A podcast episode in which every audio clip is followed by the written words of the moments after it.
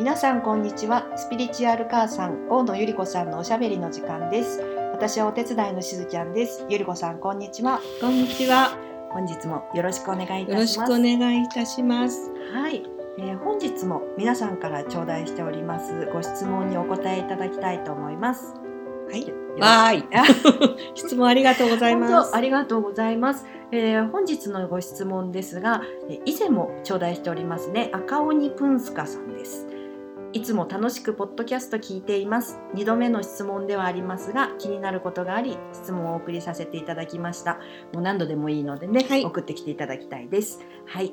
で、えーゆりこさんのポッドキャストでさまざまな瞑想のお話を聞いてから夜寝る前やヨガをするときに瞑想をすることが増えました。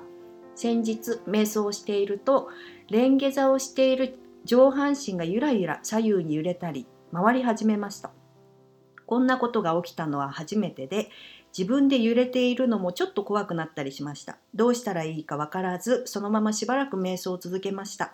この現象はどんな状態なのでしょうか？こんな時はどうしたらよいのでしょうか？ぜひゆりこさんにお話を伺いたいです。ということです。はい、なんかあのポッドキャストを聞いていただいて、瞑想することが増えたってねとっても嬉しいねえ嬉しいですね。メッセージをありがとうございました。あの瞑想したら初めてなんか体が揺れたっていうお話なんですけれども、実は思い出すと私が初めて誘導瞑想っていうのを、まあ、あの聞く側生徒側で受けた時にはい。私の体もすごいぐらぐら揺れたんですよ。あの回転したんです。こうどっちかっていうと時計回りだったかな、ではいはい。回転していやなんだろうこれっていうふうに思ったんですけれども、あの結局ですねエネルギーが動き始めた時にうんそういう現象が起きます。うんで多分今まではなかったということはかなりそのね瞑想を続けてきていただいて、あのある種のきっかけでうん。本当にその体の中の気が動き始めたんだろうなっていうふうに思うんですけれども、であの瞑想に関しては実はあの2つの種類が明確にあって、うん。でまあ一つはですねそれこそまあ銅の瞑想というふうに言われているものなんですけれどもあのクンルンネイゴンっていう、はい。あの気候法というか、うん。はあのお聞きになったことありますか、しずちゃん聞いたことありますか、はい。初めて聞きましたえっ、とですねまああの、まあ、中国古来のはい。ですね、あの訓練山っていうところからスタートしたっていう瞑想法なんですけれども、ともかくね激しく体が勝手に動く系のへ瞑想なんですね。はい。でまあある種のあの、まあ、姿勢をとるともう体がどんどんこうふる震えてきたり揺れたりして、結局はそれによってこう本来のエネルギーの流れを取り戻すっていう意味合いがあり、まあ、その一つのそのな、まあ、か意識の拡大、まあ、あのその訓練年は結局はまあアセンションっていうものを目的にしているので、まあ、それに向けてのその肉体の準備をねするためのものなんですね、はい。だからその場合はもうどんどん体が動きゃ動くほどいいみたいな、うん。動かない人もいて、はなかなか動き始めるのに時間かかったりとか、だからまずそれ系だとしたらですね逆にそのあの体になんていうのか任せて動いてみるっていうのも大変一つあの面白いあのいう瞑想法だと思うんですよね。うん。はい。なのでとまずはあの動き始めたらちょっとその意図を持って、はい。あ今必要なね気がこうね、うん必要なところに流れ始めてるんだなと思って楽しんでちょっといただければいいかなっていうふうに思うんです。うんはい。うん、であのまあ適当にですね、まあ、瞑想普通20分とか、うん。で本当に深く入るのには40分とかいろいろ言われていますけれども、ご自分自身で居心地のいい程度にあのちょっとその動く瞑想っていうのかな、うん。もうやってみていただくとはい面白いかな、はい。そのまあ一種そのクンルンネイゴンっていうような体系だったね瞑想じゃなくて、ご自身がまあ自お一人でやっててで勝手にまあ動き始めたっていうことなんですけれども、まああのすご自身でちゃんとコントロールできるのでね、あのちょっとこうそのあ今必要な動きで体が動いていて必要な風にあの気が巡っているんだなっていう風に、まあ、それを逆に意図してうんうんうん動き始めたら、よしはい体を整えようっていう風に意図をしてやっていただくとはい。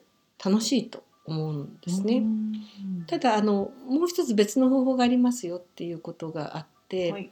本当にあの意識を深く深く入れるには、うん一切体を動かさないっていう、まあ、そういう瞑想の、まあ、伝統があります。はい。だからね一度もしそっちの方をねうん。やってみようって思われるんだったらば、逆にその体が動くっていうのはその体が一種のその、まあ、抵抗材料になってしまう、はい。動くとそっちに気が散ってしまううん。っていうところでだから今日はよしじゃあ体を動かさない。深く内側に入る体を動かさない瞑想をしようっていうふうに意図したされたらば逆にあのそちらの方をあの意識して一切動かないっていうもうん。うピクッともしないでちょっとあの呼吸？はい。呼吸だけにフォーカスをする。っっていうことをされるのも面白いです。へえ。で最終的にはあの結局はそのなんだろうな体の中の滞りとか詰まりが一切なくなったらば、クンルン年言でも体が動かなくなるというふうに言われてるんですね。はうんなので最終的にはあの多分性の瞑想という方向にい。行くのかなっていうふうには思います。へえ、そんななんか種類があるっていうのもあんまり考えもせずというか知りもしなかったのであれですけど、うんそっか動くのも別に怖いことでもないし、はいはい。あのね自分の中のエネルギーが動いてるんだなって思うとなんかちょっと楽しいですね。楽しいですよはね。なでもあのまあいろいろなんだっけなんえっ、となんとか生態。うんうん。あちょっと野口生態、はいうん。はい。野口生態も自動機構みたいにこう体が勝手に動いちゃうのあの知ってます？はい。で本当にのたうち回っちゃったりとか、はい。でそういうのもちょっと怖いって思う方もいらっしゃるみたいなんですけど、まあ、ともかくその何でも自分がその、ね、司令塔だっていうことが分かっていれば、あの自分自身でコントロールできるってことを知っていてで、まあ、体が動いたらば今は体を動かすことによって自分の体を整えるっていうしっかりした意図を持って行うと。であのこういう訓練年号的にもう先生がいてそのもとでやってるわけじゃないですからね。はい。だからそんな風にあの意図してされると面白いと思います。はい。ありがとうございます。はいはいぜひぜひあの皆さんもね、うんあの瞑想はい。楽しんでみてください。はい。あとはあのこれはじっとしてて動く瞑想ですけど、あの体が動いちゃうっていうお話でしたけど、いわゆるあの気候とか太極拳っていうのはうんうん。もともと動く瞑想。あーそっか。それはもう完全にそのあとはあれですよね。あの脳波が下がるという意味では、はい。えー、とランニングですね。ランナーズハイなんてマラソンなんかも完全に動く瞑想なので、あだからあの私なんかも初めはじっとしているのが苦手で、なんかついこうじっとしてるといろんなこと考えちゃうっていうータイプだったんですけど、まあ、そういう方はあの本当にあの気候だったり太極拳みたいにあの私がやったのはタオヨガっていうものでそれはヨガあの瞑想なんだけどこう体を動かしながら瞑想するっていう。はい。それはあの勝手に動くんじゃなくて、うん。ちゃんとこう型が決まってるんですね。なんかそういうのもありますよ。っていうところで。はい、ありがとうございます。ね、なんかどうしても瞑想っていうとこう目を閉じてうん。おとなしくすしないとっていうなんか勝手な印象を持ってました。確かにその気候だとかそういうことを考える、目を開いた状態だけど、あのなんかこうし意識がと集中してるみたいな感じですそよね。うそうだからゾーンとかそのフローの状態になるのは、うん結構単調な動きを重ねてるとそうなるっていうふうに言うので、私の知ってる人は編み物をしてる時に完全に深い瞑想に入る人がいます。完全にあれは動く瞑想だと思いますね。でその時は結局脳波がぐーっと下がってるんですよね。